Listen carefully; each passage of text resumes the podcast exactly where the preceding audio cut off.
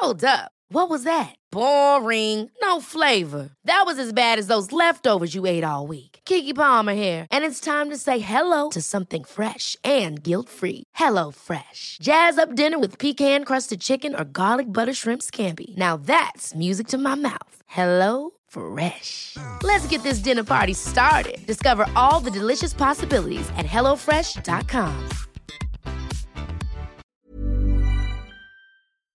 Du weißt ja aus eigener Erfahrung, dass immer, wenn ich bei irgendjemandem bin zu Hause, dann frage ich immer, ob es was Süßes gibt. Ja, Und- bin ich ganz genauso. Und so war das letztens auch bei meiner Mutti. Und ich habe jetzt eigentlich nicht erwartet, dass jetzt was Krasses um die Ecke kommt. Aber meine Mutti kam dann mit einem Riegel von Ahead an. Und Ahead macht Produkte mit weniger Zucker. Und sie hatte mir den Caramel Kakao gegeben. Der hat unter der Schokolade so eine Karamellschicht. Und Mm. oh mein Gott, der schmeckt einfach so gut. Ich kam nicht drauf klar. Und meine Mutti sagte dann, ja, die bei Ahead schmecken aber alle richtig gut. Oh, klingt richtig, richtig geil. Ich finde so, oh, Karamell, da bin ich einfach immer zu haben. Ich bin, da bin ich eine Karamellmaus. Aber den Aufstrich, von dem hast du mir auch erzählt, den hast du fast aufgegessen, oder? Ja, ich bin eigentlich treue Schokoaufstrichesserin von einer bestimmten sehr bekannten Marke.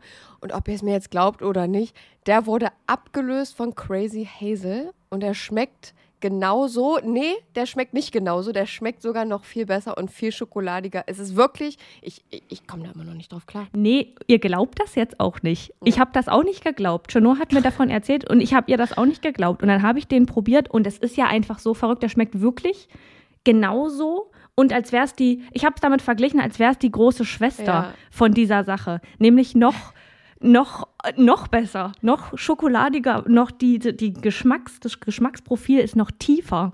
Und ich finde es so verrückt, weil die Produkte von Ahead weniger Zucker haben als die gängigen Marken. So, Ja. und da kommen wir jetzt kurz zum Thema, ihr schaltet jetzt nicht ab. Wir sind Selfcare-Mäuse und die versuchen ihren Körper zu verstehen. Und da geht es auch ein bisschen um Ernährung. Ich als Ernährungssportmaus, die jetzt angefangen hat, ein bisschen laufen zu gehen, musste mit 25 Jahren, so lange hat es gedauert, lernen, dass es nicht immer um Schwarz und Weiß in der Ernährung geht. Es geht nicht um den bösen Zucker und auf der anderen Seite das tolle Gemüse, sondern es geht um Balance. Man muss eine Balance finden, um damit glücklich zu sein und um das auch auf Dauer durchziehen zu können. In gängigen Produkten sind nämlich zum Beispiel 50 Prozent, sehr, sehr häufig 50 Prozent leere Kalorien, also wirklich einfach nur raffinierter Zucker, um das Produkt zu füllen und dich davon in Anführungsstrichen abhängig zu machen. Ahead hatte davon aber auch genug und hat gesagt, nee, komm, wir füllen die 50 Prozent mit guten Dingen, damit die auch irgendwas mit sich bringen. Und da geht es jetzt um Ballaststoffe. Und wer davon noch nicht gehört hat, Ballaststoffe sind die kleinen Helfer, die in eurem Darm auch dafür sorgen, dass da alles ordentlich läuft, neben guten Bakterien. Aber Ballaststoffe füttern die guten Bakterien zum Beispiel eben auch. Und auf Dauer, wenn man darauf achtet und weniger Zucker zum Beispiel isst, mehr Ballaststoffe, dann ist das gut für euren Darm und auch deutlich besser für euren Blutzuckerspiegel, was dann zum Beispiel geringeres Risiko für Herzkrankheiten oder Typ 2 Diabetes gibt. Und jetzt Ernährungsstunde beendet, wir kommen zu den nicen Dingen. Ihr müsst es einfach mal selber ausprobieren, Leute. Wir können jetzt hier so viel erklären, wie wir wollen. Aber eure kleinen Geschmacksknospen da auf der Zunge, die müssen es selbst mal erleben. Und mit unserem Code CRIME bekommt ihr auch noch 10% Rabatt. Der Link ist auch nochmal in der Episodenbeschreibung. Und happy snacking.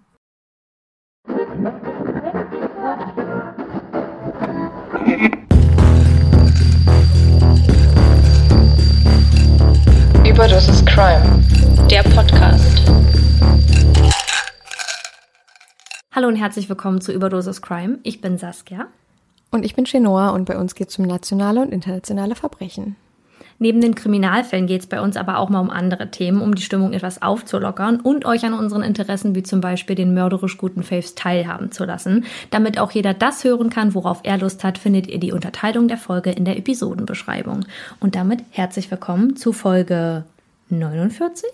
Herzlich willkommen bei uns für alle, die neu einschalten. Herzlich willkommen bei Saskia und Chenor, äh, unserem Ja. kleinen True Crime Format hier, wo wir euch alle zwei Wochen mal in ein paar Fälle mitnehmen und euch auch ein bisschen was ähm, über unser, ich wollte schon sagen Privatleben erzählen, das ist jetzt nicht ganz wahr, aber Das stimmt hm, nicht, ja. zumindest euch ein bisschen was von unserer Persönlichkeit darbieten. Ja, ja. Und äh, ich habe mich, habe ich vorhin schon wieder gedacht, so saß ich und ich habe schon wieder über was nachgedacht. Also ich habe so ein bisschen drüber nachgedacht. Wir, also wir machen ja diesen Podcast hier, das haben wir jetzt glaube ich schon alle mitbekommen und und das ist ja ein Prozess. Also das geht ja nicht wir nehmen das auf und dann schicken wir es in die Welt raus. Und da habe ich mich gefragt, Saskia, welcher ist dein Favorite, dein liebster Step in der ganzen Podcast? Erstellung. Also, wir haben ja nur mal für die Zuhörer, wir haben ja die Vorbereitung auf den Podcast. Das ist ähm, für den einen den Fall erstmal auszurecherchieren und in den Fließtext zu bringen. Für den anderen die Vorkategorie, also wir hatten ja die das Verbrechensalphabet und jetzt haben wir ja das Your Time to Crime. Darauf bereitet sich ja immer der jeweils andere vor.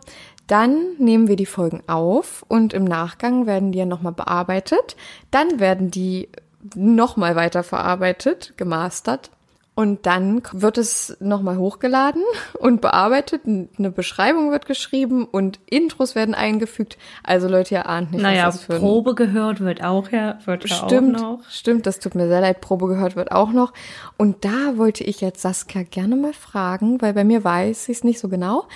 Ähm, wollte ich Saskia mal fragen, was ist denn dein liebster Part an unserem, an unserer Podcast-Erstellung, an dem Prozess? Ich glaube, mein liebster Part ist, ich kann mich nicht so richtig entscheiden, aber ich schwanke zwischen Nachrichten unserer Follower lesen, auch wenn das eigentlich nicht zur Fol zum Folgenupload gehört. Naja, aber es gehört ja zu unserem Podcast. Das ist auch noch ein guter Punkt, ja. Genau. Und ich glaube, das Probe hören. Und das liegt vielleicht, hängt Ach, auch vielleicht krass. damit zusammen, dass es das Entspannteste ist, weil das Recherchieren des Falls, das macht mir schon auch Spaß, aber wenn du die Folge geschnitten hast, dann ist es ja eine fertige Folge und dann ist es einfach, als würde ich einen anderen, also nicht einen anderen Podcast, aber einen Podcast hören, Ja, auch ja. wenn das unsere eigenen Stimmen sind. Das ist an manchen Stellen unangenehm und manchmal denkt man so, oh Gott, nee, ich würde es am liebsten Ja. weiter, weitermachen. Ähm, so. Aber daran habe ich schon, also das finde ich schon ziemlich entspannt. Und wenn es jetzt so um richtig, richtig Spaß geht, dann glaube ich schon das Recherchieren, aber das ist halt oft auch mit einem Zeitdruck verbunden, ähm, was dann ein bisschen uncool ist. Also so, wenn hinter diesem Recherchieren kein Zeitdruck wäre, dann glaube ich das Recherchieren. Ja, okay. Und bei dir? Bei mir ist es, ich tendiere. Es ist super schwer. Als Podcast-Host ist eigentlich fast alles, was mit dem Podcast zu tun hat, wenn man das wirklich gerne macht und nicht nur macht, weil es einem irgendwas bringen soll, dann ist, Ja. mag man, glaube ich, alles oder findet gar nichts jetzt so richtig doof. Aber ich mag, glaube ich, am liebsten das Aufnehmen, weil, also auch wenn wir so online aufnehmen, aber auch wenn wir zusammen, vor allem wenn wir zusammen aufnehmen, weil das ist halt trotzdem auch so ein bisschen Quality Time für Ja. uns beide.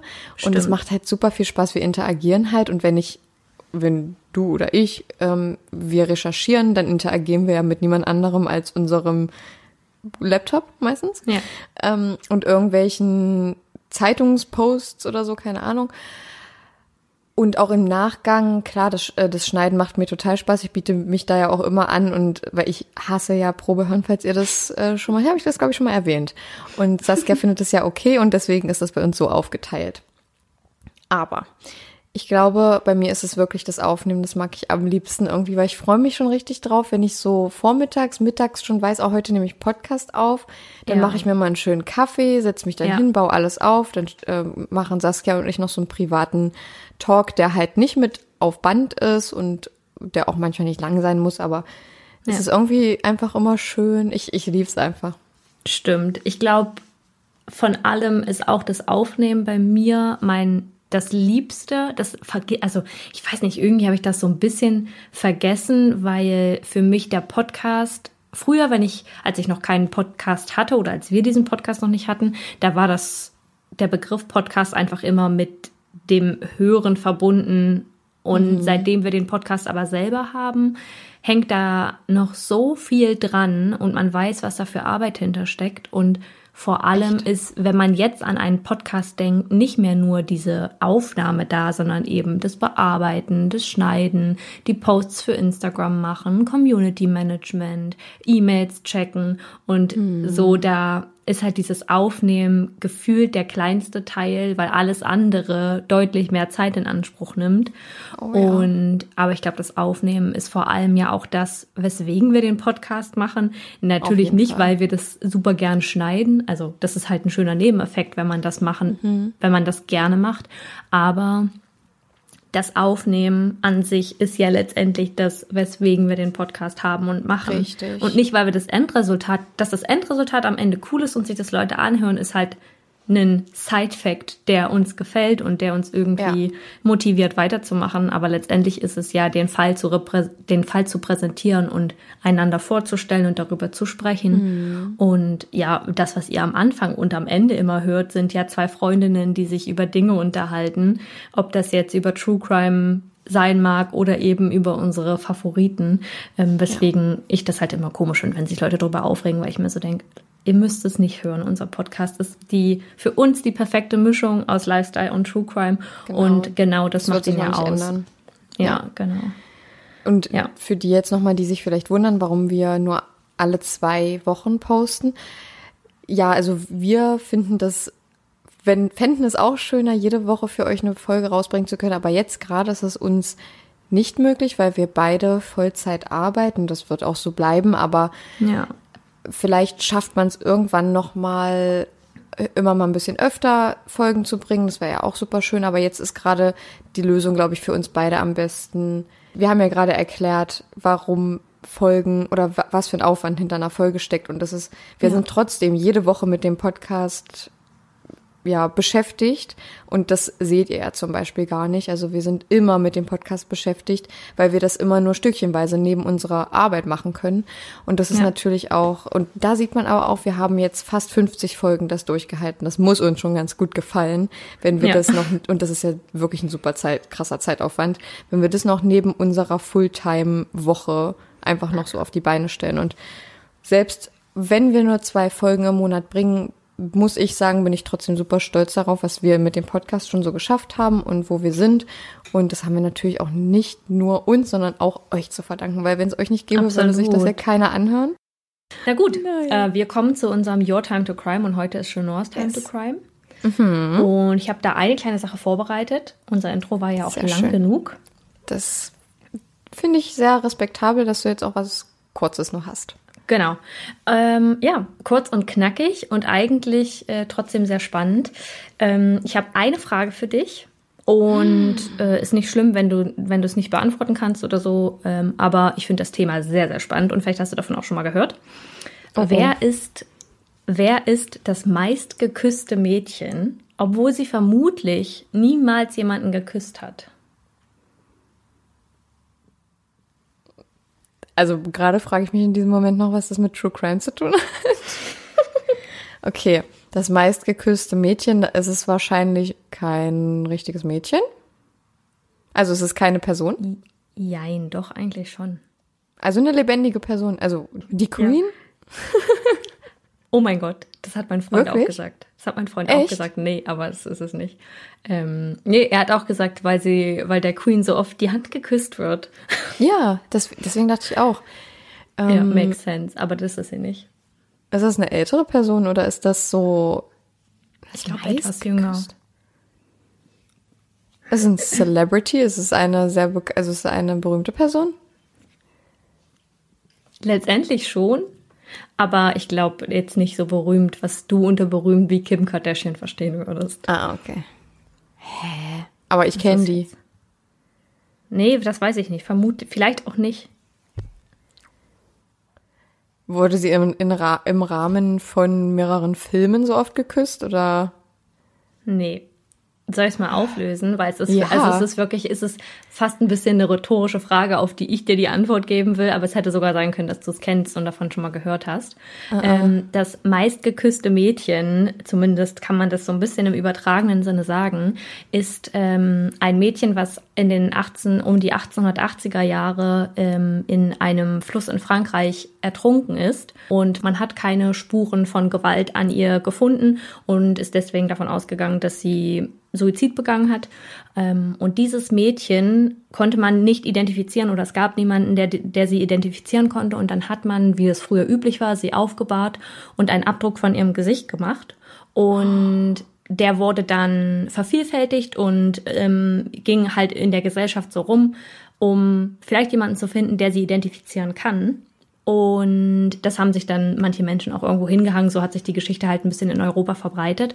Und 1960 haben Asmund S. Lerdal, ich hoffe, ich spreche, spreche es richtig aus, Dr. Björn Lund und Peter Saffer eine Puppe zur Wiederbelebung entwickelt und haben diesen Gesichtsabdruck dazu verwendet. Oh mein ähm, Gott, ich glaube, ich habe davon gehört. Ja, und der Lol. Asmund konnte sich nämlich daran erinnern, dass diese, dieses Gesicht in dem Wohnzimmer seiner Großeltern hing, diese Maske, und wollte diese Puppe zur Wiederbelebung und für die Mund-zu-Mund-Beatmung so realistisch wie möglich aussehen lassen und hat deswegen dieses Gesicht gewählt und ähm, ja wollte einfach so eine Möglichkeit schaffen mit der Puppe, dass Menschen die Wiederbelebung an etwas üben können und damit auch so ein bisschen die Angst vor der leb leblosen Person verlieren und mhm. damit ist sie eigentlich das ähm, meistgeküsste Mädchen der Welt, obwohl sie Krass. vielleicht nie, niemals jemanden geküsst hat. Also ich kann euch jetzt auch nicht sagen, wie alt sie zu dem Zeitpunkt war, ähm, als ihre Leiche gefunden wurde, aber man nennt sie die. Irgendwas, irgendwas Französisches, oder? Ja, es wird geschrieben Res, Reskuski mit I hinten. Reskus, Reskuski. Reskuski. Oh. Okay, besser. Ähm, wir lassen es Google Translate aussprechen. Ressusci. Ressusci. Res. Naja, who knows. Okay, ähm, aber sehr interessant. Dieser Begriff, wie auch immer man ihn ausspricht, und dann Anne am Ende, also wie Anne. Ach, wie Anne. Hm. Genau. Ja, also super spannend. Und davon habe ich tatsächlich das auch erste, schon mal gehört. Das erste Wort ist bestimmt äh, von Rescue oder so abgeleitet. Von ja, das heißt, ger das heißt gerettet. Ja, gerettete. Ja. ja, cool. Also ich habe davon auf jeden Fall schon mal gehört. Ich glaube sogar, irgendwie war das mal so ein TikTok-Video oder so. Irgendwo ja. habe ich das mal gehört. Aber ich hätte das jetzt niemals mit der Frage in Verbindung gebracht. Aber sehr, sehr cool. Hast du mich, hast du mich erwischt? Da habe ich dich Heute. erwischt, du. Da ich dich erwischt. Genau. Ja, das war auch schon unser Your Time to Crime. Und damit kommen wir zu Chenors Fall. Ich bin sehr gespannt, mhm. was du uns hier heute vorbereitet hast. Und würde damit sagen, wir legen los und sprechen nicht um den heißen Brei herum. Gibt es noch Dinge, die du uns vorher sagen willst? Ich habe mir den Fall ausgesucht, weil ich einen Artikel darüber gefunden habe und die Schlagzeile mich so, weiß ich nicht, also es halt, hat mich erschlagen. Das ist halt auch eine Schlagzeile, ne? Die hat mich schon ein bisschen. Äh, genau, und ich kann ja danach mal voll, also wenn der Fall jetzt hier durch ist, kann ich ja mal sagen, was die Schlagzeile war und das, da habe ich gesagt, ich hatte nämlich eigentlich einen anderen Fall mal wieder, den ich machen wollte. Auf vielen Seiten konnte man wirklich nur so die gleichen Infos herausfinden. Es gab auch keine Dokus oder so, die ich gefunden habe dazu. Ja. Aber ich habe versucht, immer ein bisschen, Genau, ich habe hier versucht, und wahrscheinlich schreibt uns jetzt irgendwie wieder jemand, ähm, so und so, ein deutscher Podcast hat äh, den Fall schon gemacht und ich finde halt sowas dann einfach nicht im Internet. Ich google das einfach äh, und schreibe da Podcast Deutsch dahinter und wenn es nicht, das nicht gibt, dann bin ich so, yes, mache ich. Ähm, deswegen, wir werden mal sehen, was ich hier zusammenklamüsert habe für euch heute. Ich wollte gerade sagen, genau. auch umso spannender für unsere Hörerschaft, die jetzt vielleicht einen Fall bekommt, der noch nicht so oft behandelt wurde. Das ist ja auch ja. so ein kleines Kriterium bei vielen Leuten ist, wenn sie sich einen neuen Podcast suchen zum Hören, dass äh, viele Leute dann sagen, ja, ich habe dann reingehört und dann ähm, fand ich das ziemlich cool, dass ihr auch Fälle gemacht habt, von denen ich noch nichts gehört habe. Andererseits gibt es auch Leute, die sagen, ähm, ich höre euch trotzdem noch, aber viele Fälle kenne ich schon, aber das ist mir eigentlich egal, weil ich ja eure Stimmen so gern höre oder einfach ja unsere Persönlichkeiten anders sind als in einem in, anders als in einem anderen Podcast. Yes. Alles klar. Gut, das war's und dann sage ich mal, wir könnten starten. Die Triggerwarnung, die Timestamps und andere Anmerkungen zur Folge findet ihr wie immer in der Episodenbeschreibung. Wir gehen heute mit unserer werten Zuhörerschaft nach Oklahoma City ins Jahr 2016. Mhm. Oklahoma City ist die Hauptstadt des gleichnamigen amerikanischen Bundesstaats Oklahoma. Schätzung zufolge leben im Jahre 2016, in dem auch unser heutiger Fall stattfindet, um die 640.000 Einwohner. Die Kriminalitätsrate von Oklahoma liegt oftmals in einem eher höheren Bereich. In der Liste der gefährlichsten Städte der USA ab 500.000 Einwohnern liegt Oklahoma City laut einer Studie aus dem Jahr 2014 auf dem siebten Platz. Krass.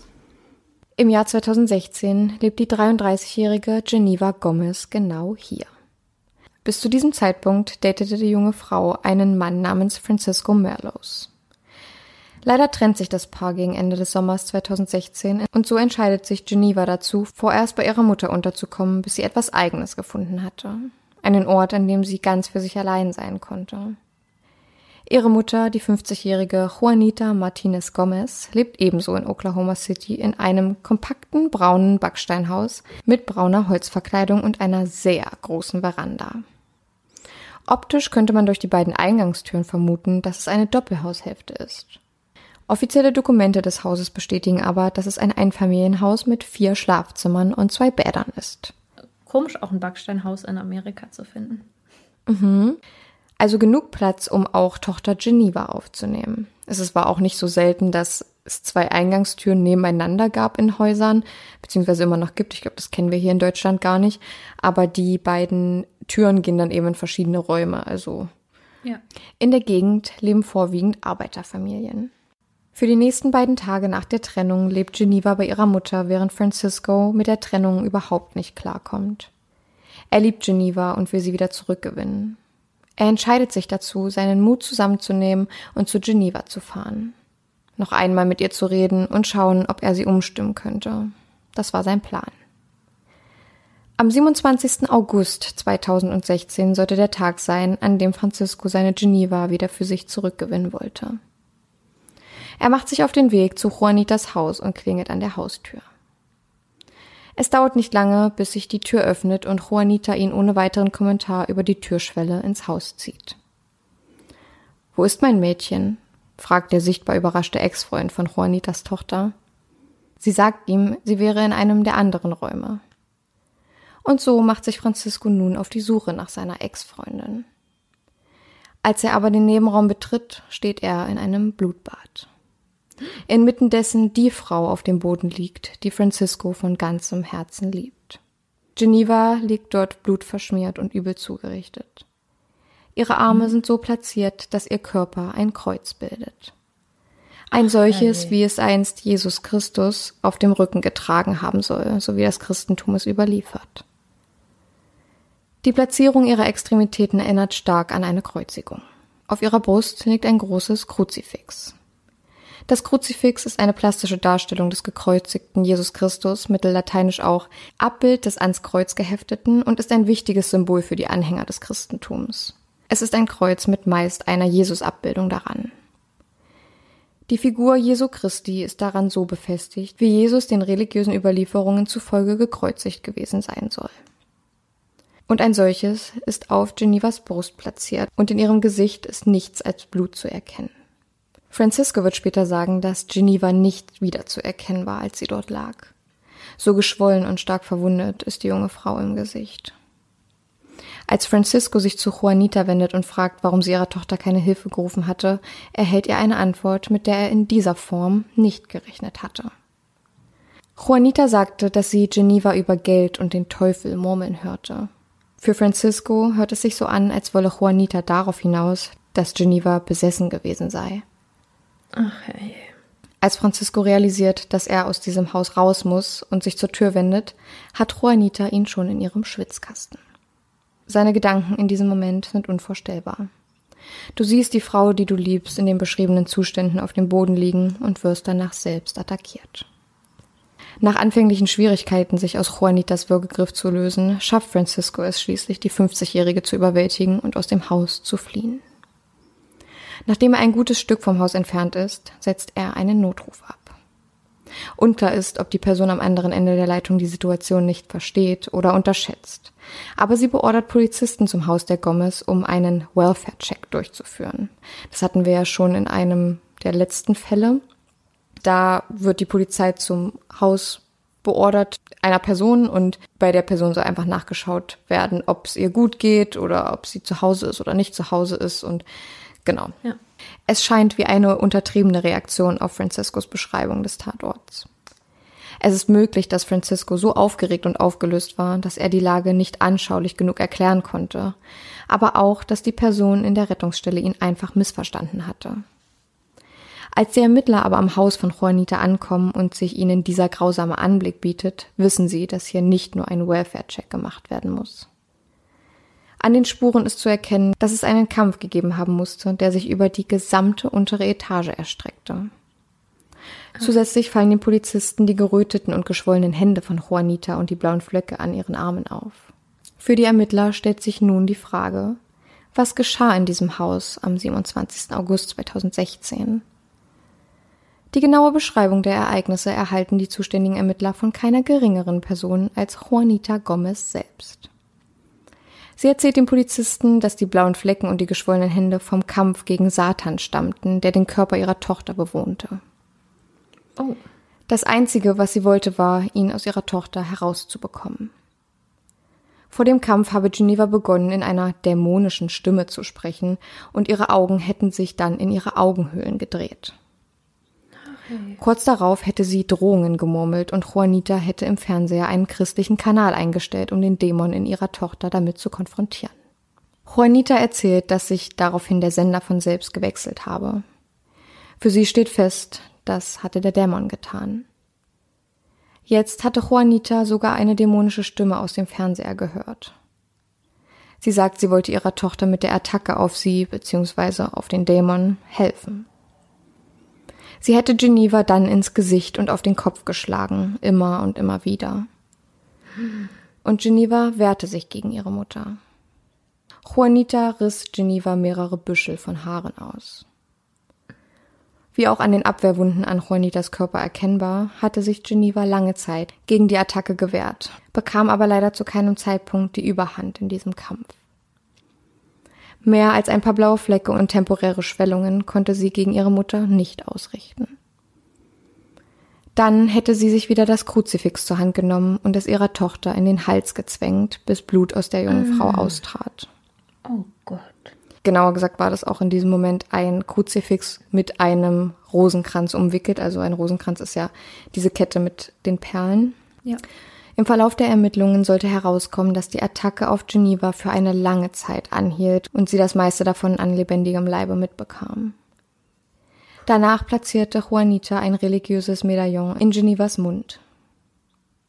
In ihren Aussagen dazu sagt sie, dass sie diese Gegenstände in Genevas Mund drückte und Zitat zusah, wie sie starb. Zitat Ende. Das tat sie, um die Dämonen in ihrer Tochter zu bekämpfen. Der Gerichtsmediziner sagt aber, dass Geneva wahrscheinlich schon tot gewesen sein muss, als einige dieser Gegenstände in ihren Mund und ihren Hals eingeführt wurden. Als Geneva stirbt, überlässt Juanita ihre Tochter dem Schicksal. In der Autopsie wird klar, dass die Todesursache in diesem Fall stumpfe Gewalteinwirkung auf den Schädel war. Nun stellt sich die Frage, ob Juanita aufgrund einer mentalen Beeinträchtigung und oder Krankheit den Mord begangen oder aus reiner Brutalität und Mordlust. Die Behörden halten eine mentale Beeinträchtigung für unwahrscheinlich, weil Juanita nach dem Mord den Tatort, die Tatgegenstände sowie auch den Körper ihrer Tochter mit Desinfektionstüchern reinigte. Das ist für die Ermittler ein Hinweis, dass Juanita in diesem Moment nicht unter einer mentalen Episode litt. Nachdem Juanita alles reinigte, positionierte sie die Leiche ihrer Tochter in Form eines Kreuzes. Die Ermittler vermuten, dass Juanita die Gegenstände nicht im Rahmen eines Exorzismus in Genevas Mund platzierte, sondern sie einfach nur eine, in Anführungsstrichen, gute Erklärung für den Mord haben wollte. Auf die Frage, warum sie den Tatort nach dem Kampf reinigte, sagte sie, dass sie kein böses Blut auf ihrem Boden haben wollte. Bei der Durchsuchung des Gomez-Hauses finden die Ermittler die Reinigungstücher zusammen mit den Haarbüscheln im Haushaltsmüll. Zwischendurch klingelte der unerwartete Gast Francisco an der Haustür von Juanita, durch den die Tat schneller aufflog, als der 50-Jährigen lieb sein konnte.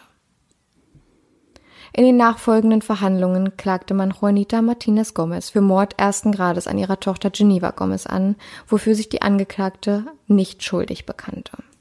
Die gesamte Zeit beharrt Juanita auf ihrer mentalen Krankheit und den Exorzismus, den sie durchführte, um ihrer Tochter zu helfen. Die Ermittler lassen ein Gutachten über die Schuldfähigkeit Juanitas erstellen. Obwohl sie durchweg beteuert, sich nicht erinnern zu können, weil sie in diesem Moment an einer mentalen Episode litt, befand sie der forensische Psychologe für vollkommen zurechnungs- und schuldfähig. Der Experte geht sogar so weit zu diagnostizieren, dass Juanita all diese Symptome erfand und alle an der Nase herumführte. In den Anfängen der Verhandlung beharrt die Verteidigung Juanitas auf ihrer Unzurechnungsfähigkeit. Im Verlauf ändern sie aber ihre Taktik. Die Verhandlungen beginnen am Montag, den 8. Januar 2018. Es wird noch einmal der Tatort beschrieben, der wirkte wie aus einem Horrorfilm und den Ex-Freund des Opfers, Zitat, fast zu Tode verängstigte. Juanitas Verteidigung zeigt Unverständnis für die Anklage auf Mord ersten Grades. Für sie gäbe es keine Hinweise, dass Juanita den Mord im Vorfeld geplant hatte. Sie halten die Jury dazu an, sich auf die wirklichen Beweise und nicht auf die Unterstellungen der Staatsanwaltschaft und der Ermittler zu fokussieren.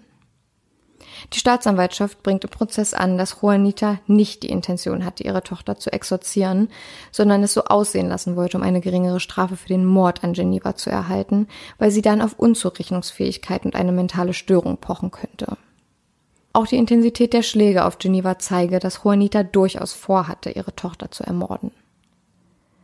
Es war eben nicht nur ein Moment, in dem es bei Juanita aussetzte. Es war ein Todeskampf, der sich über lange Zeit durch das ganze Haus erstreckte.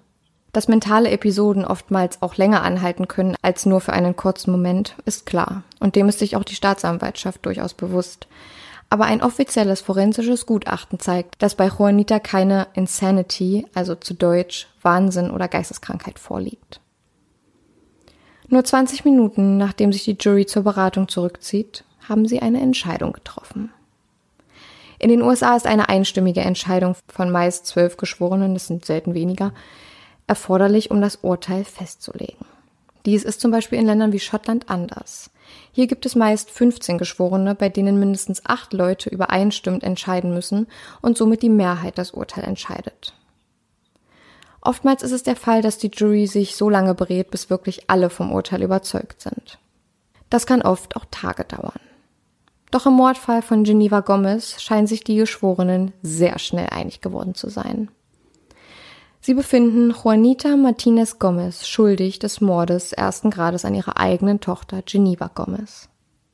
Nach Bekanntgabe der Entscheidung wird Juanita zu einer lebenslangen Haftstrafe ohne Aussicht auf Bewährung verurteilt. Der Fall bekam mit der Zeit immer mehr und mehr internationale mediale Aufmerksamkeit. Verständlicherweise, denn bisher hatte man noch nicht von vielen Fällen gehört, bei dem eine Mutter ihre Tochter im Rahmen eines angeblichen Exorzismus ermordete.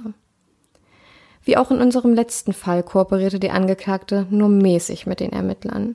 Sie stritt nicht ab, dass sie ihre Tochter Geneva getötet hatte, aber die Bedingungen und ob es wirklich eine mentale Episode und ein Exorzismus gewesen war, kann leider niemand bezeugen. Außer Juanita selbst. Wenn man ihr Glauben schenken mag, wollte sie ihrer Tochter mit der Austreibung der Dämonen nur helfen. Und das ohne Beisein eines Pastors, den man in der Regel als christlicher Mensch mit Intention, einen Exorzismus durchführen zu wollen, mindestens dazu holen würde. Würde man ihr glauben, stelle sich immer noch die Frage, warum hätte sie es alleine machen sollen und sich dabei noch selbst in Gefahr bringen sollen? Geneva verlor ihr Leben, weil sie sich nach einer Trennung bei der Person zurückzog, bei der sie sich eigentlich am sichersten fühlen sollte. Bei der Person, die ihr bis ans Ende ihres Lebens eigentlich nichts mehr als Unterstützung und Liebe hätte geben sollen. Ich bin total verwirrt. Oder? Das ist, also, so ging es mir auch. Und die Schlagzeile, die ich da gelesen habe, war irgendwie, ähm, Mutter steckt Kruzifix in Hals der Tochter und ermordet sie im Rahmen eines Exorzismus oder so. Es war halt auf Englisch, aber ja, dann ich komme ich gleich mal zu meiner Frage, die ich dir stellen will, die eigentlich wichtigste ja. Frage. Was denkst du? Meinst du, dass Juanita Martinez Gomez wirklich in diesem Moment des Mordes an einer mentalen Episode, Beeinträchtigung lag, in der sie der Meinung war, sie müsste ihre Tochter exorzieren? Oder glaubst du, dass sie so wie sie auch von den Experten befunden wurde, durchaus zurechnungsfähig und ja, schuldfähig war und den Mord einfach nur aus Grausamkeit begangen hatte, aus einem Grund, den wir wahrscheinlich gar nicht wissen, weil wir Geneva nicht fragen können und Juanita uns vielleicht niemals die Wahrheit sagen würde. Was meinst hm. du? Das ist eigentlich auch der Grund, warum ich so verwirrt bin, weil ja. ich es also regelrecht unerklärlich finde, wie eine Mutter ihr Kind vor allem erwachsenes Kind und mit einer vorhandenen Beziehung vermutlich zu dem Kind und hoffentlich einer eigentlich gesunden Beziehung, weil die Tochter zurückgezogen ist zu ihrer Mutter. Da hätte ich niemals gedacht, dass eine Mutter das eigene Kind umbringen würde. Gleichzeitig frage ich mich aber auch, wenn keine psychische Störung festgestellt werden konnte, wo kommt das dann mit dem Exorzismus her? Naja, wahrscheinlich, also der Exorzismus, so wie die Staatsanwaltschaft und die Ermittler das ja vermuten, hat sie ja einfach nur vorgeschoben und hat, weil sie halt eine supergläubige Person ist, dachte sie nach der Meinung der Ermittler und der Staatsanwaltschaft, dass es eine gute Idee wäre, dann den Exorzismus vorzuziehen und das au- auch alles so zu drapieren, den Körper, den toten Körper ihrer Tochter auch wie in einer Kreuzigung zu platzieren und ihre Arme auszustrecken. Also das Gut, man weiß halt nicht, was, was vor dem Tod vorgefallen ist und ob die Genau. beiden sich vielleicht gestritten haben, weil es um, keine Ahnung, irgendein Thema ging, wo sie sich sehr uneinig waren Mhm. und die Mutter einfach ausgeflippt ist. Aber das finde ich, das finde ich schon sehr weit hergeholt oder so, so sehr, so unberechenbar. Mhm. Und letztendlich denke ich immer so, eigentlich mordet ja niemand, bei dem sich das nicht irgendwie schon angebahnt hat, einfach so. Also es gibt natürlich immer die besten Beispiele, in denen das vielleicht trotzdem so ist und aus dem Nichts kam und trotzdem aus einer Boshaftigkeit und aus, aus so einer Grausamkeit heraus entsteht. Aber ich denke mir immer so, also bei so vielen MörderInnen bahnt sich sowas an. Und da kann man das irgendwie immer schon an so bestimmten Verhaltensmustern ausmachen oder zumindest so zurückverfolgen, dass man sagt, oh ja, da war was im Busch. Aber da finde ich das richtig komisch und ich könnte mir das gut vorstellen, dass sie das einfach vorschiebt und sie einfach keine, sie eine Person ist, die da reflektiert und sagt, ja gut, die werden mir das auf jeden Fall unterstellen und Ja. was soll ich, was soll ich anderes machen, als das vorzuschieben. Aber das finde ich richtig schwierig und das finde ich sau schwierig, vor allem zu beurteilen oder einzuschätzen.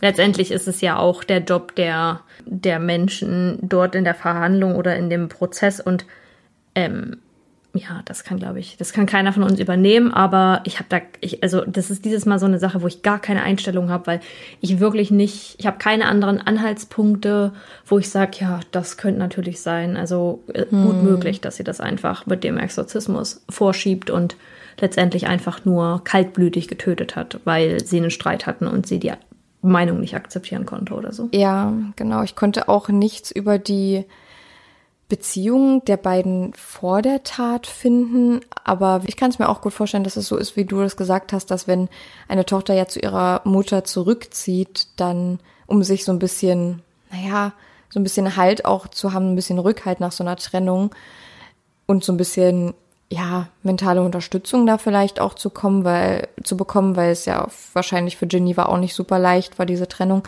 Ja. kann ich mir vorstellen, dass eigentlich die Beziehung zwischen den beiden nicht sonderlich schlecht gewesen sein kann und dass es dann schon überraschend ist, dass auf einmal jemand so impulsartig so eine Tat begeht, wobei wir ja nicht wissen, ob das impulsartig war oder ob das irgendwie geplant war, was für Gründe auch immer sie hatte. Es waren halt nur diese beiden Personen da, Geneva und Juanita und Ja. Geneva ist leider an diesem Tag verstorben und kann darüber natürlich keine Auskunft geben.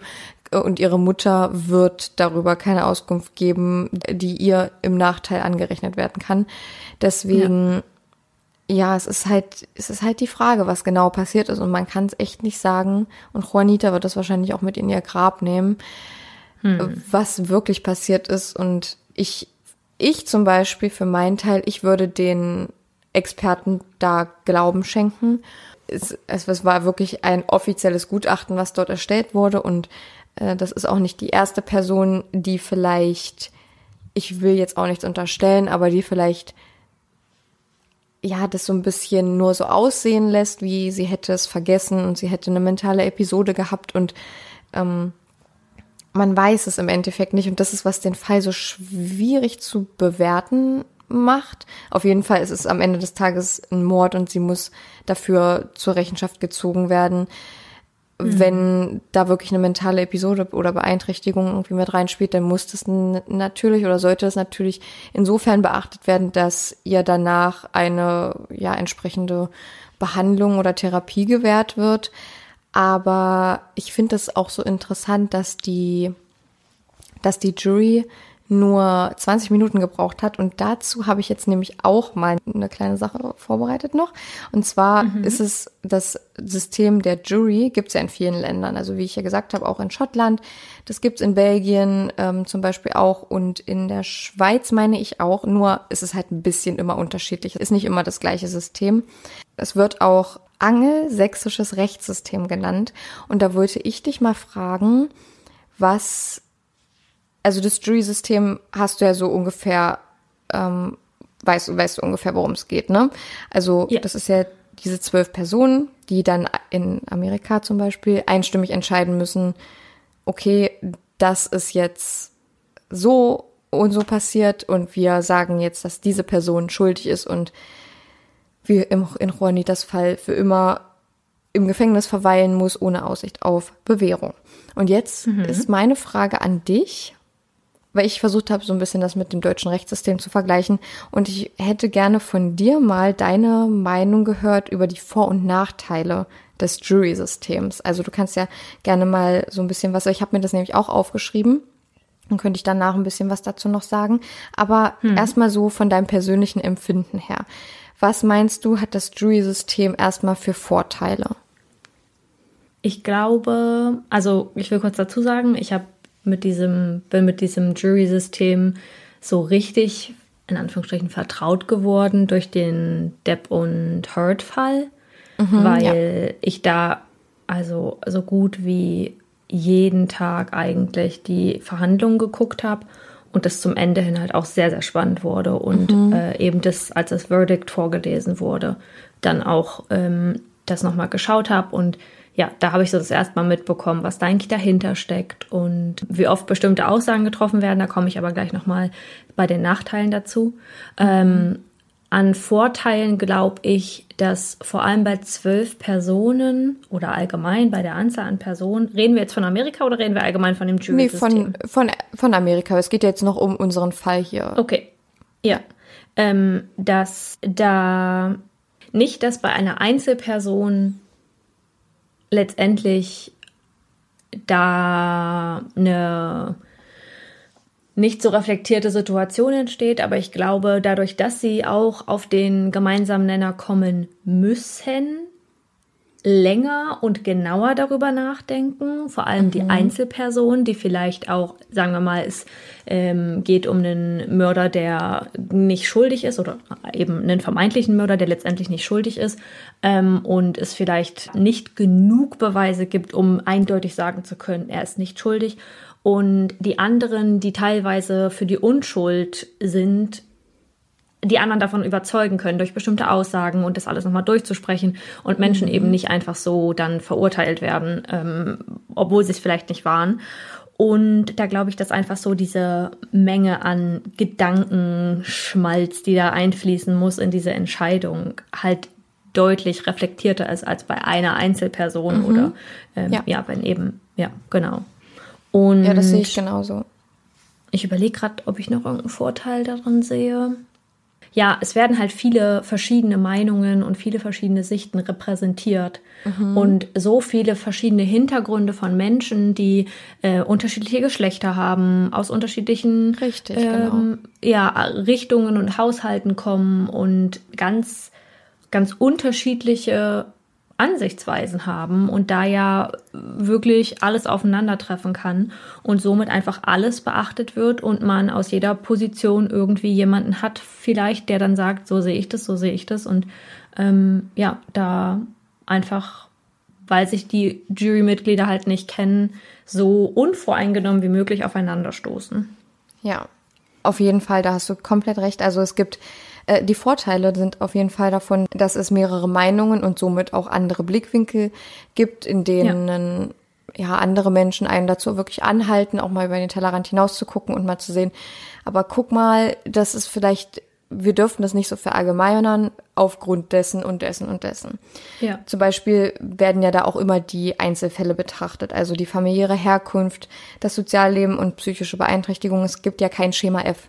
Die Leute werden ja da auch viel, da wird ja auch viel mit, mit Emotionen gespielt und auch Verteidigungen versuchen oft die Emotionen und ja, einfach um ein Mitgefühl irgendwie aufzubauen in, in, der, in der Jury, damit sie da jetzt ein bisschen beeinflusst werden. Ob das jetzt äh, positiv oder negativ ist, ist jetzt erstmal dahingestellt. Aber ähm, Ja. die Jurymitglieder kommen auch tatsächlich aus verschiedensten Ver- Bevölkerungsschichten. Also das ist extra so gemacht, damit es einen Querschnitt der Gesellschaft darstellt. Also es wäre jetzt ein bisschen, naja, es wäre jetzt nicht unbedingt angebracht, da zwölf wohlhabende Menschen hinzusetzen, die über einen Menschen Ja. über eine Strafe für einen Menschen entscheiden sollen, der aus Armut für seine Familie Essen geklaut hat oder ist einfach nur so ein Beispiel. Es gibt bestimmt auch sehr wohlhabende Menschen, die das verstehen würden, aber das ist jetzt nur mal Ja. so das Beispiel.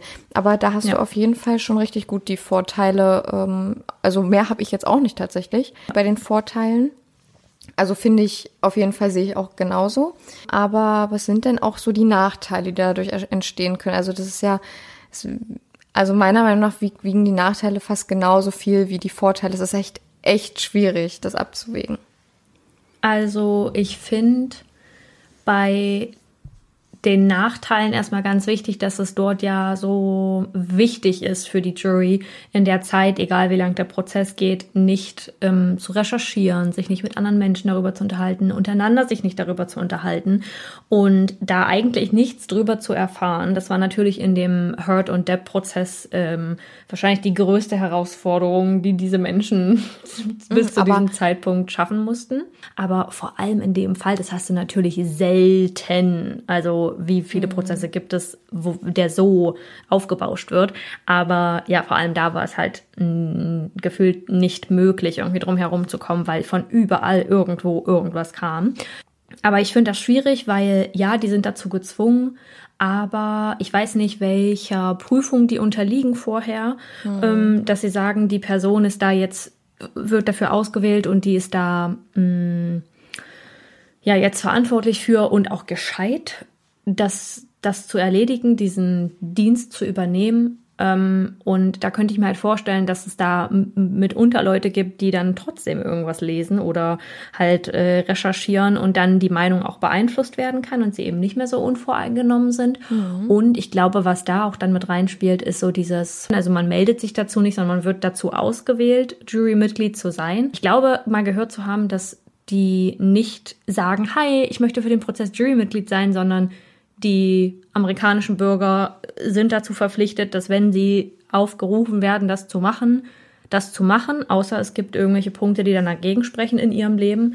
Aber ich glaube, dass sie dazu gezwungen sind, das zu übernehmen und dass das natürlich dann auch dazu führen kann, dass da jemand halt, da wird nicht jeder mit einer Passion reingehen als Jurymitglied und äh, versuchen, beide Seiten zu verstehen. Und ja, dann finde ich noch bisschen problematisch, dass alle Leute der gleichen Meinung sein müssen, weil dadurch können halt einige der Menschen, die vielleicht anderer Meinung sind, ja so ein bisschen, ja nicht manipuliert werden, aber auf jeden Fall dieses Umstimmen einer Person richtig. Mhm. ähm, finde ich halt schwierig. Also vor allem auch für die Gesellschaft und für die Menschen, die dann von dem Prozess mitbekommen. Weil wenn man das zum Beispiel wie in Schottland hat und acht Personen müssen übereinstimmen und dann ist es gut, dann, dann ist klar, derjenige wird verurteilt. Dann gibt es ja aber immer noch die anderen sieben, die dann sagen, hey, finden wir nicht so.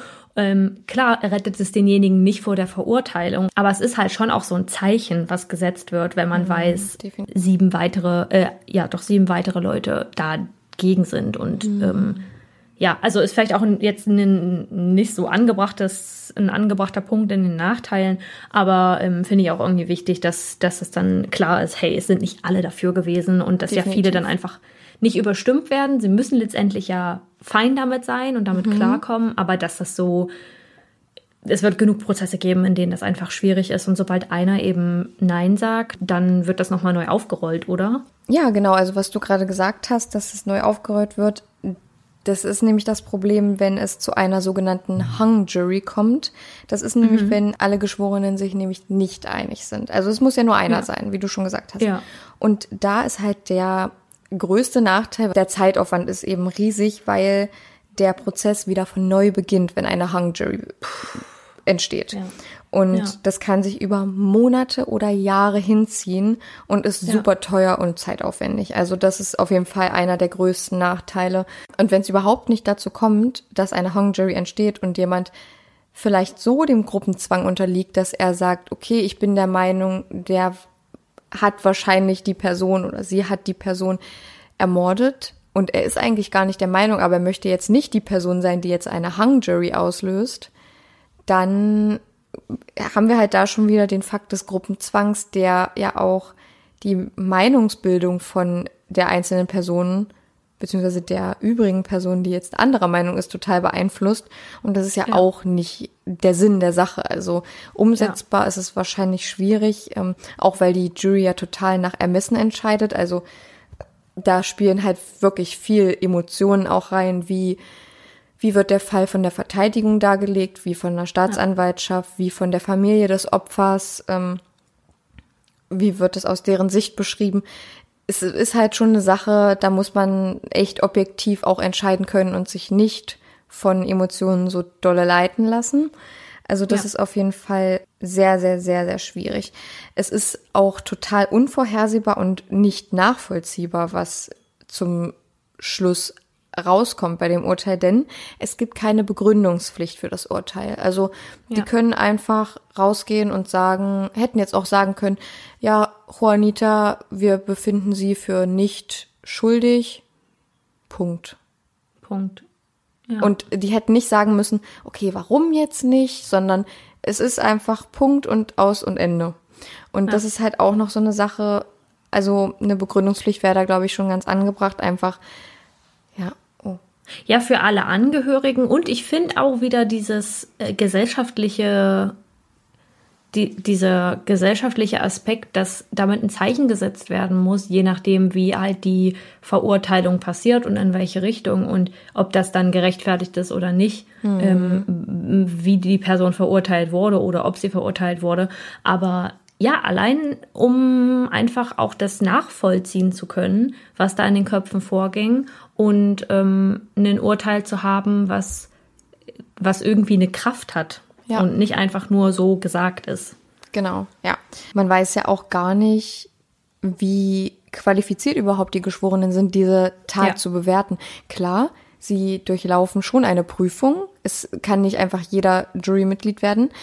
Aber es ist auch manchmal echt fragwürdig, okay, kann diese Person jetzt gerade diese Situation und diese Tat in Zusammenspiel mit Vergangenheit der Menschen überhaupt richtig ja, reflektieren und analysieren und auch ähm, ja dann bewerten. Und das ist halt auch so eine Sache, was halt schon schwierig ist. Aber ich finde, wir haben auf jeden Fall ein paar gute Vor- und Nachteile zusammengefügt. Ich finde das nämlich super interessant, das, das Jury-System. Und ja, jetzt habt ihr mal so ein bisschen Input von uns bekommen zu den Vor- und Nachteilen des Jury-Systems. Und wir würden euch jetzt bitten, uns da mal gerne, gerne auch als Kommentar unter einem unserer Bilder zu den Posts ähm, oder auch als Direktnachricht uns einfach mal zu sagen, was haltet ihr von dem Jury-System? Was sind für euch die Vor- und Nachteile? Was überwiegt für euch?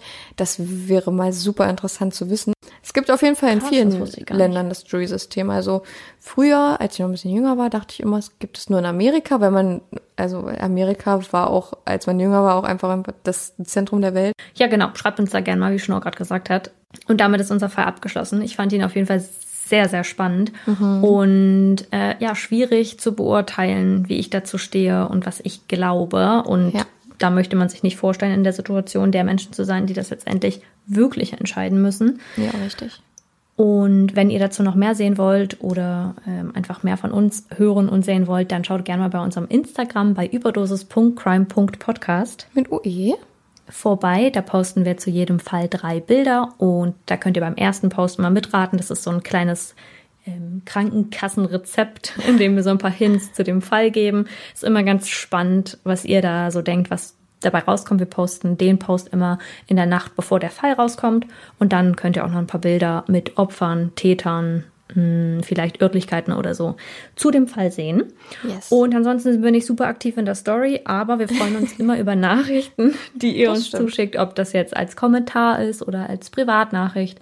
Und ja, interagieren da einfach super gern mit euch und sehen da so ein bisschen, äh, hören da gerne eure Sicht der Dinge. Ja, und ich will auch noch mal sagen, ähm, wenn wir mal nicht antworten, wir lesen aber alles. Also wirklich alles, alles. Wir gucken da richtig oft rein, aber wir haben einfach nicht die Zeit zu antworten. Das haben wir auch schon tausendmal gesagt. Ich will jetzt nicht auch nicht weiter ausschweifen. Ich will nur, dass ihr das wisst, weil Ja. wir interagieren ja dann trotz, äh, trotzdem irgendwie. Wir lesen es ja und machen uns darüber Gedanken und ähm, nehmen euren Input auch sehr, sehr gerne an. Ja, Genau, und das könnt ihr aber auch gerne Kommentare. Da schaffen wir es vielleicht einmal öfter darauf zu antworten, weil die meistens ein bisschen kürzer und knackiger sind. Ja, nee, genau. Also da freuen wir uns vor allem über Kommentare unter unseren Posts. Hilft uns auch vor allem, ähm, ja, zu sehen, was euch so gefällt und woran ihr Interesse habt. Und mein Nachbar trampelt schon wieder. Also solltet ihr das ein paar Mal lassen. schwingen, ja, solltet ihr das ein paar Mal schwingen gehört haben, bitte, oder so rumsen, nicht wundern. Das war mein Hackenläufer-Nachbar. Und damit kommen wir zu unseren mörderisch guten Faves.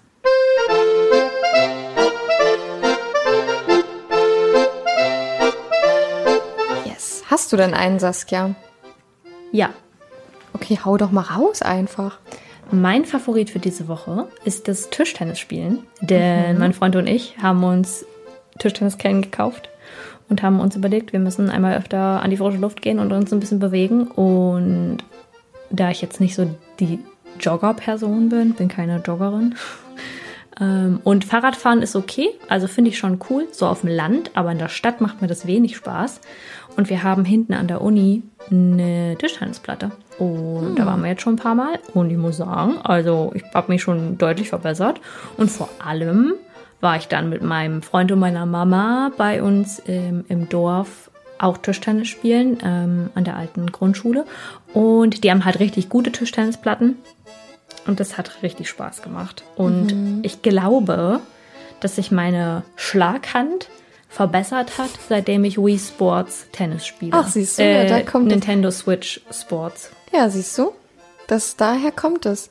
Ich, Kannst du mal sehen. ich muss ich echt meinen- sagen, also so manche Sachen, die Leuten Spaß machen, die machen mir überhaupt keinen Spaß. Wir hatten das letztens auf einer kleinen Mini-Hausparty. Da haben alle Bierpong gespielt und ich finde das halt wirklich super langweilig. Ich, also es tut mir wirklich leid für alle, aber ich finde, das macht mir einfach keinen Spaß. Und so ist es auch mit, ähm, mit Tischtennis tatsächlich. Und ich hoffe, dass das gerade niemand von meiner Familie hört, weil ich habe, glaube ich, mehrfach deutsche Meister, äh, nee, nicht deutsche Meister, aber DDR-Meister im Tischtennis spielen, glaube ich, in meiner Familie gehabt. Ich glaube, mein. Uropa, ich glaub, muss auch mal meine Mama fragen, aber ich glaube, mein Uropa war mal DDR-Meister. Und du führst die Tradition nicht weiter. Ja, das aber- gibt's nicht. Aber ich habe ja auch noch andere Menschen in meiner Familie, äh, die in meinem Alter sind, die sehr, sehr gerne diese Tradition manchmal hobbymäßig ähm, fortführen. Aber ähm, ich, ich finde da, also ich finde daran irgendwie keinen Spaß. Aber ähm, das sind halt so bestimmte Sachen. Aber vielleicht, Was ist so eine, was ist so eine, warte mal, das ist so eine Chinois-Sportart. Nee, ich wollte mal fragen, also, dass du so Judo- und Kampfsportarten magst, aber was ist so eine Sportart, die man mit anderen Menschen machen kann, also so als Teamplay, die dir, oder wo du sagst, das würde ich gerne mal ausprobieren oder da hätte ich, glaube ich, Spaß dran, das würde ich gerne mal machen? Ja, also wo ich glaube ich und also ich glaube, ich hätte voll viel Spaß an so Fußball vielleicht gehabt als Echt? Kind. Ja, ich habe nämlich früher, also ich will jetzt nicht behaupten, dass ich irgendwie gut war oder so, aber ich habe früher in den Pausen halt öfters auch bei den Jungs mit auf dem Fußballfeld. das hört sich so ein bisschen komisch an, aber ich habe äh, ich mir das hat mir super viel Spaß gemacht, auch wenn ich vielleicht ja, vielleicht war ich jetzt nicht mega gut, aber ich also die Jungs haben jetzt nie was gesagt, also ich durfte mal mitspielen, aber ähm, zum Beispiel finde ich auch Basketball super äh, interessant und würde mir glaube ich auch voll Spaß machen. Ähm, ich glaube sowas. Mir halt also wenn dann viel ge, das ist mir zum Beispiel zu viel ge, oh, zu viel Gerangel. Gerammel klingt. Ja, ge, nicht Gerammel, Es ist- Gerangel. die Tendenz ist irgendwie ja höher, sich bei einer Ballsportart zu verletzen, als zum Beispiel beim Kampfsport, weil zum Beispiel wie beim Judo oder beim Jiu-Jitsu, äh, da lernt man ja, wie man richtig fällt Ja. zum Beispiel und Ja. wie man irgendwelche ja, Dinge halt abwehrt. Da muss ich, ich muss jetzt auch nicht ins Detail gehen, aber ähm, dadurch sagt auch das- man, oder sagen halt viele, die Kampfsport praktizieren, dass das die sichersten Sportarten sind. Also manche Sachen, die ich schon mitbekommen habe vom Kampfsport, da gab es schon das ein oder andere blaue Auge und den Hacken in der Augenhöhle, aber das ist ja auch alles äh, innerhalb des Trainings. Naja, ist ja auch egal, aber ich glaube, so Ja, eine das Sache. ist ja genau das, das ist ja genau das Problem auch beim Dorffußball, dass die, dass die Leute äh, sich gegenseitig sehr doll wehtun Ja. und äh, sich selbst auch wehtun und Obwohl das dann halt auch echt gut schlimme Folgen haben kann. Also vor allem so langwierige Folgen. Vom Zugucken finde ich, glaube also ich kann das echt nicht bewerten, aber ich finde vom Zugucken wirkt auf mich manchmal Handball noch viel brutaler. Ich weiß nicht, ob du mal ein Handballspiel zugeguckt hast, so richtig live, aber ich schon ein, zwei Mal, glaube ich, und ich dachte mir immer so, "Oh, ach du lieber Gott, was geht denn hier ab? Und beim Fußball auch, aber ja, ich weiß nicht, irgendwie sieht es alles, also es sieht sehr, sehr viel dramatischer und brutaler aus beim Handball irgendwie. Also würdest du sagen, wenn du dir eine Sache aussuchen müsstest, dann wäre das so äh, ein paar Tore schießen gehen oder so Ja. ein paar Körbe werfen. Irgendwie so an der Tischplatte spielen, Tischtennisplatte spielen und sich gegenüberstehen und da ein paar Bälle hin und her spielen und dann auch mal ein bisschen böse werden und hier ein paar rüberziehen. Ich glaube, ich bin aber auch kein Teamsportmensch. Also, Ja, das glaube ich auch nicht. also ich bin halt, ich kenne halt fast nur, doch, ich habe auch mal getanzt und so, aber ich kenne eigentlich fast nur Einzelsportarten und eigentlich auch fast nur Kampfsport. Also mehr Ja. ist da auch irgendwie nicht. Aber Ich habe halt früher auch kein, kein, keine war jetzt in keinem Sportverein oder so, aber irgendwie ist das so. Ich habe da, ich bin dann auch nicht so verbissen, obwohl manchmal bin ich auch schlecht drauf, wenn ich dann verliere. ähm, aber das ist so, weiß nicht, das ist so ein, da kann man mit jemandem, also zum Beispiel machen mir Sportarten alleine nicht so viel Spaß. Also wenn ich irgendwelche Sachen alleine mache oder wo ich irgendwie alleine kämpfen muss oder so, das ist nicht meins. Ich bin zwar ein Alleingänger in so Gruppenarbeiten gewesen früher in der Schule, also am liebsten hätte ich immer alles alleine gemacht, weil ich mir so dachte, ja, boah, ich, könnte, ich möchte das bitte so machen, wie ich das machen möchte oder wie ich mir das vorstelle, aber bei Sportarten nicht. Sportarten lieber irgendwas im Team oder so. deswegen- Und was ist denn dein Favorit? Ja, Leute, was soll ich sagen? Ich habe nicht so einen richtigen Favoriten. Ich äh, war am Wochenende vom 24. Juni auf einer sehr schönen Hochzeit. Das hat sehr viel Spaß gemacht. Da ähm, habe ich auch viele neue Fälle mitnehmen können, weil ich mich mit ähm, Personen über den Podcast unterhalten habe, die nicht aus Deutschland kommen. Und die haben gesagt, in unserem Land gibt's den Fall, den Fall, den Fall, guck dir das mal an. Und ich habe mir alle aufgeschrieben. Ihr ahnt es nicht. Ich habe jetzt super viele Fälle, die ich hier, äh, belgische Fälle, die ich recherchieren möchte und will. Und ich bin noch nicht so sicher, wie bekannt die sind hier. Wäre natürlich super, wenn die nicht so krass bekannt wären. Auf jeden Fall, es war äh, total, es war eine, ein total schönes Wochenende äh, auf dieser Hochzeit. Die Hochzeit an sich war super schön. Es war, die Torte hat super geschmeckt, falls ihr das hört. Das war so toll. Ja, es äh, war einfach rundum schön, sage ich mal. Chanel sah stunning aus. Sie hatte ein ganz wunderbares Och, Kleid an. Vielleicht Mensch, packt sie euch das einfach auf. mal in die, in, in die Instagram-Story. Vielleicht ist das auch mein Favorit, unter anderem mein Kleid. Ja, da hat Chanel jetzt einen Favoriten. Ihr Kleid sah wirklich toll aus. Hatte, das stand ihr sehr, sehr gut. Ach Mensch, Und ähm, ist, glaube ich, ist, glaube ich, ein Kleid, an dem viele Gefallen finden könnten. Also teilt es mal gerne für die Leute. Dann packe ich euch doch den Link rein. Für alle Leute, die halt gerne das Kleid getragen haben. Genau. Ja. Ähm, ja, und Ja, damit das war es das für war's. heute. Ja, Yes. das waren unsere Favoriten, das war unsere Folge, das war unser Fall. Schön, dass ihr da wieder mit dabei wart und Ja, wir freuen dass uns vielleicht auch sehr. neue Leute bis dass vielleicht auch neue Leute bis zum Ende gehört haben. Man weiß es Mhm. nicht. Wäre auf jeden Fall schön. Wir würden uns sehr freuen, wenn ihr Mega Spaß doll. an der Folge hattet und auf jeden Fall beim nächsten Mal wieder dabei seid. Ja, wenn es heißt wichtig. Überdosis Crime Goes Internet. Und äh, kleine Sache noch. Wir sollten uns demnächst mal an unsere zukünftigen Pläne setzen. Nach der Sommerpause müssen wir mal durchstarten. Das stimmt, da müssen wir mal richtig, also äh, Season Gäste, Podcast-Gäste. Ähm, wir werden, ähm, ja, wir werden mal gucken, was die Staffel 3 so bringt, aber wir sind ja noch nicht fertig mit Staffel 2, denn unsere Ja. Sommerpause ist ja noch nicht. Wir haben ja noch ein bisschen. Leute, wir sind, wir hängen immer allen hinten dran, damit ihr noch ein bisschen was zu hören habt, während alle anderen schon im Urlaub sind. Genau, und wir gehen dann in Und- Urlaub, wenn alle schon wieder da sind. Ganz genau. Da wir klatschen einander ab und dann ist das, Yes. ist das so super. Ja, Vielen Dank fürs Hören, ihr kleinen Mäuse da hinter den Lautsprechern. Habt einen wunderschönen Tag, egal welche Zeit auch gerade ist, zu der ihr das hört. Und damit äh, kommen wir zu Chenors abschließenden Worten. Seid immer nett zu anderen, das ist so super, super wichtig. Und ähm, Ganz genau. mein, mein Kater möchte auch noch was sagen.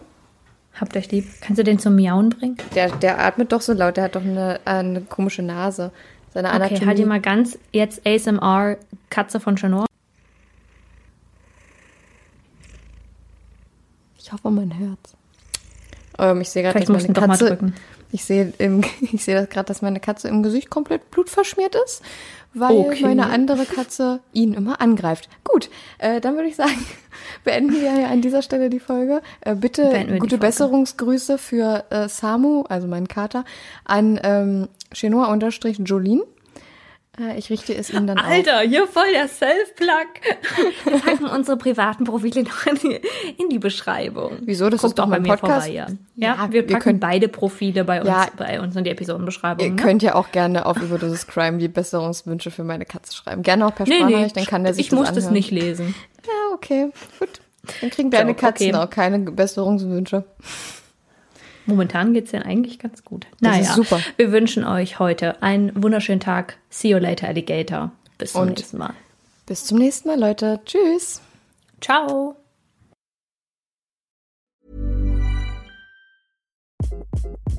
Hi, this is Craig Robinson from Ways to Win, and support for this podcast comes from Invesco QQQ, the official ETF of the NCAA. Invesco QQQ is proud to sponsor this episode and even prouder to provide access to innovation for the last 25 years. Basketball has had innovations over the years too. We're seeing the game played in new ways every day. Learn more at Invesco.com slash QQQ. Let's rethink possibility. Invesco Distributors, Inc.